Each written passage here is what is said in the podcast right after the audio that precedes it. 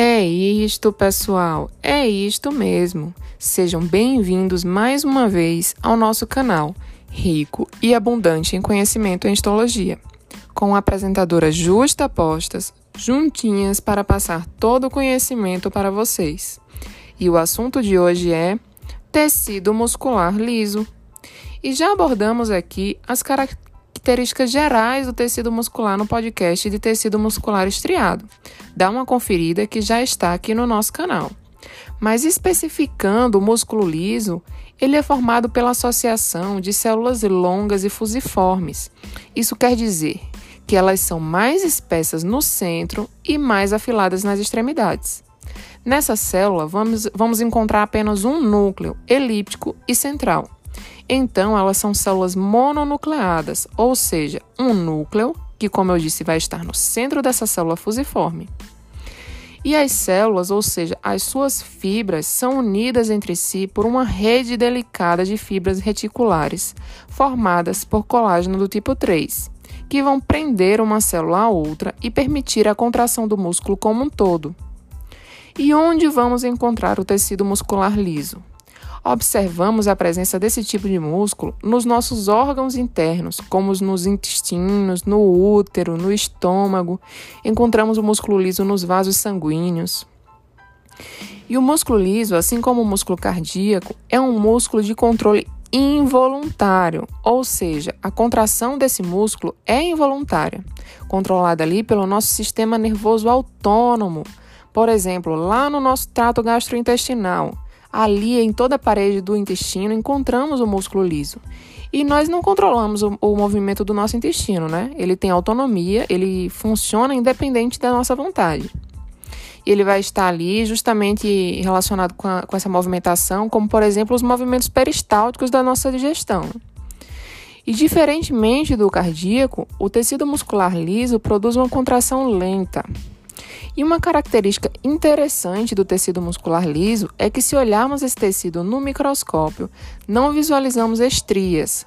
Por isso, ele ganha o nome de músculo liso. E as estrias não estão presentes porque as fibras são organizadas de uma maneira diferente é, do que as fibras musculares do músculo esquelético. Ou seja, o músculo liso não tem sarcômero e por isso não visualizamos estrias nesse tecido. Então, vamos entender como é a organização desse tecido. E esse tecido apresenta cavéolas, que são invaginações na membrana e otimizam a entrada de cálcio nessa célula.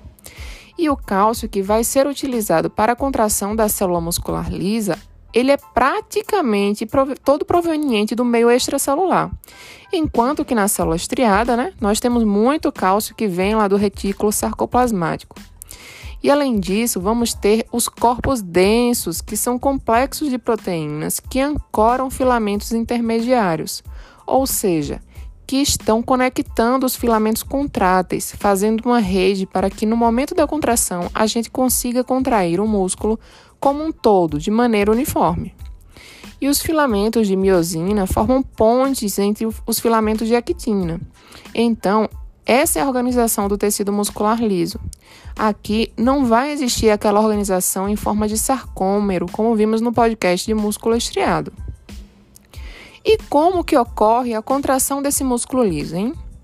E é uma contração diferente da contração do músculo estriado. Aqui no músculo liso, eu tenho um cálcio que vem principalmente do meio extracelular, temos pouquíssimo cálcio que vem do retículo, mas a maioria é proveniente do meio extracelular, né?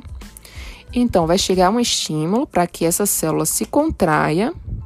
Então, é, eu aumento a quantidade de cálcio no meio intracelular, né? E esse cálcio vai se ligar a uma proteína chamada calmodulina e vai formar um complexo chamado cálcio-calmodulina. E esse complexo cálcio-calmodulina vai se ligar a uma outra proteína, que é a MLCK que é a quinase de cadeia leve de miosina. Aí encontramos mais uma diferença do, do, músculo liso para o músculo estriado, né? Pois aqui no músculo liso, a miosina está em forma inativa, ou seja, aqui é preciso ativá-la para que ocorra o processo de contração. E quem vai ativar essa miosina? Sabe aquele complexo cálcio-calmodulina? Ele vai se ligar e ativar a MLCK. E eles agora vão conseguir ativar a miosina que estava inativa e agora vai ficar na forma ativa e disponível para se ligar à actina e promover o processo da contração. E como é que esse músculo sabe que ele precisa contrair? eu tenho que ter neurônios terminais axonais que vão inervar e vão levar essa mensagem para essa célula. Então, é o nosso sistema nervoso quem vai sinalizar para que essas células contraiam. Lá próximo do músculo liso, vão formar nas fibras nervosas umas dilatações chamadas varico varicosidades e nessas varicosidades são produzidos neurotransmissores, ou seja, substâncias que vão lá na célula muscular lisa dizer para essa célula que ela precisa contrair. Então, encontramos aqui outra diferença né, da célula muscular estriada, onde a gente tem a junção neuromuscular. Bom, gente, até a próxima, porque por hoje é isto.